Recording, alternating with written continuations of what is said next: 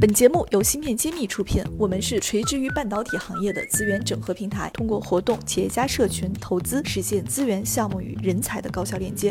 关注芯片揭秘公众号，我们与你共创国潮新生态。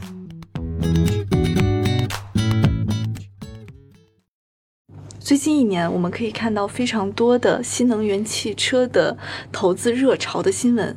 那我也从咱们做芯片的角度去做了一些调查，会发现目前，呃，国产的芯片基本没有用于过汽车行业。那么我也很好奇，为什么我们没有用到？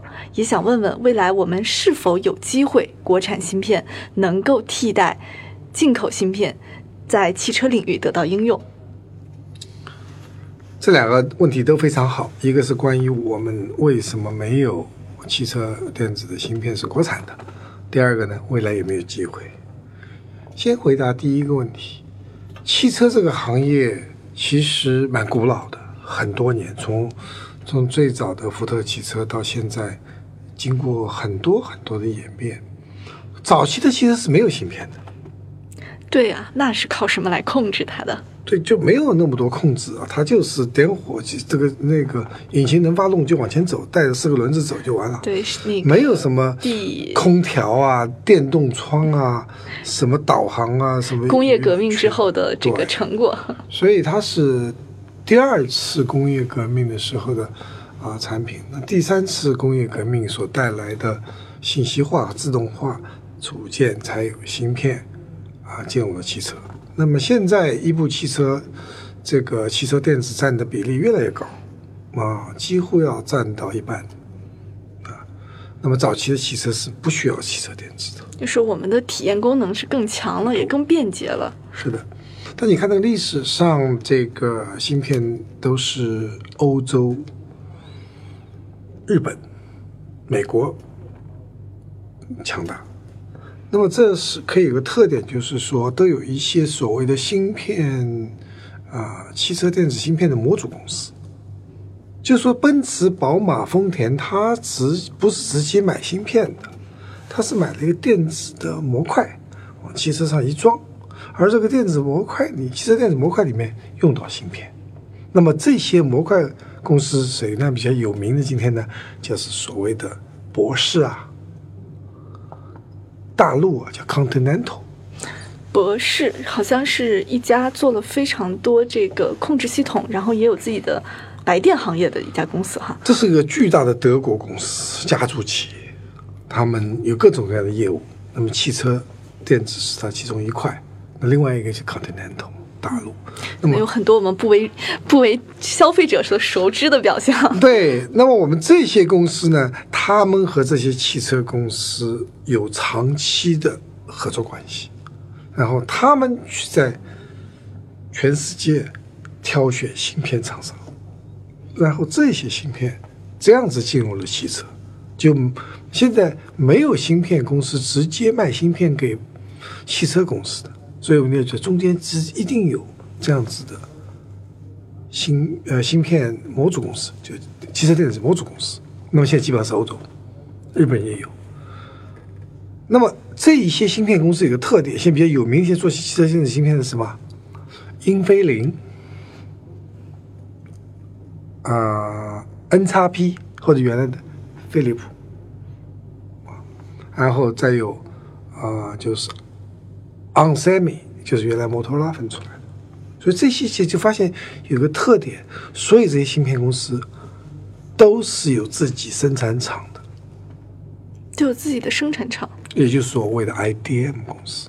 嗯，它有设计、有制造、有品牌，是这样子。那么回到中国，中国没有 IDM 公司。对，最开始我们讲过这个问题。对，所以呢，这个我们没有没有这个传统汽车。另外呢，汽车的寿命一般是十年以上，它要求你的芯片二十年不坏，可靠性要求很高，要求很高。而它不坏，而且芯片一旦出现问题，造成了交通事故，是不是赔那个芯片的钱，赔整车，甚至人的。生命安全你也要一起赔进去，那绝对不是小公司能够做的，一定是巨大的公司，它赔得起，利润是很高的，它的周期是非常长，种种原因，它会造成了这个壁垒非常高。那么历史上不光中国没有，即使在其他国家和地区，也没有非常强大的汽车电子设计公司。就是大多数公司、国家都没有这个这个相关的公司，对的，就是相对集中垄断了。刚刚您说的美国、日本，是。那么中国国产的汽车，它也就是求保险嘛。那么外国公司用什么，咱们也用什么。还有很多中国的汽车公司是合资公司呀，对，所以它一定是根据国外的日本公司原厂、美国公司、德国公司原厂用什么，我们就用什么呗。嗯，采购体系是一套。对啊、就是所以说这样造成了我们在传统汽车里面的汽车电子芯片，我认为机会不大。所以市场上有成熟的解决方案，国际上有非常成熟的公司来提供这样的芯片。那我们国产的这些立志于提供汽车芯片的公司，还有没有机会进入啊？如果说没有，那就是说，那我们就白谈这个题目了。一定有机会，只是说机会在哪里？我认为机会有两类。第一类呢，就是随着汽车的这个发展，它的电子的成分越来越高，有一些新的功能，那么有机会。比如说，我们有一个校友，他就是说胎压汽车胎压控制检测芯片的模组的。那它这样子，中国从明年开始，所有的原装汽车必须就要有这样子的功能，就实时的四个轮子压力要实时的在显示，出现那个这这个胎压超超出那个正常范围就会报警，而不是说你这胎压压都已经那个胎都扁了，或者说胎压力太大了要爆炸了，你都不知道。就是一种传感的这种新的体验。对，所以这个呢，在国际上已经成为标准，中国也明年也成为标准。那我们有个校友，对吧？就是李博士，他们做就这个东西，全世界说只有两家公司能做，他们是第三家，哎，他们的机会就来了，因为成为新的要求，就有就有新的机会，这是一类。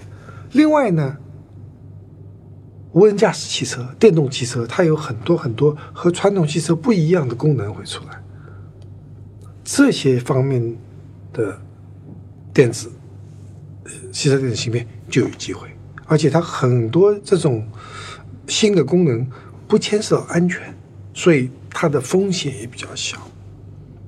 比如说车联网，车与车之间的通讯系统不会影响你的车子的安全，只是让你的更加感觉，是或者是娱乐系统，或者是机械系统，就是开天窗之类的，这些都有机会。那么我们想，啊，国中国的这个新能源汽车也好，无人驾驶汽车也好，都会有越来越多的机会，甚至可以创新，就是全世界都没有的功能。如果首先在中国那个发明了这功能，机会就在这里了。我记得有一次我们在啊、分享一个事情，中国有一段时间手机有山寨机，对，啊，山寨机它有个功能叫做，嗯、一机二卡、一机四卡，它可以放四个 SIM 卡 这很有中国特色。啊。在美国，它是很多它是没有 SIM 卡，就是一个号，不存在用一个手机几个号的问题。中国需要，那么就就会有这个状况。所以这个是完全是中国原创的一个东西，或者逐渐逐渐外国也开始有了。所以说有一些事情可以根据中国应用的国情发明一些东西来，我们先用起来，让外国去学习。比如说微信，那我们在汽车未来的新能源汽车，未来的这个所所谓的这个无人驾驶汽车里面，我想根据中国的国情，也可能会出现创新。我们先用起来，因为应用场景太多了，包括人工智能。尤其是中国是互联网在全球走的比较前沿，物联网我相信我们也是很前沿的应用场景。那这样会催生出很多对上游的设计功能的需求。对的，所以说中国像上次讲到 AI 芯片，AI 芯片中国的用用途、用场应用场景一定是最多的，人多，地方多，愿意尝试新的东西，那么人人都有手机，所以在未来呢，和手机相关的人工智能应用会越来越多，这实际上是会领先的。那么当然，汽车和那个未来我们有三个场景嘛，一个在汽车里，一个在其家里，还有在其他场景，其他场景都用手机，在家里用用智能音箱或者其他的工具，在汽车里就有汽车的场景，很多应用，因为中国地大物博人多。我想，应用新的发明都会出来，机会它还是很非常多的。新式一书现已正式开始预售，大家可在众筹网上搜索“新式”，也可在专栏简介中根据链接地址抢购谢院长限量签名版。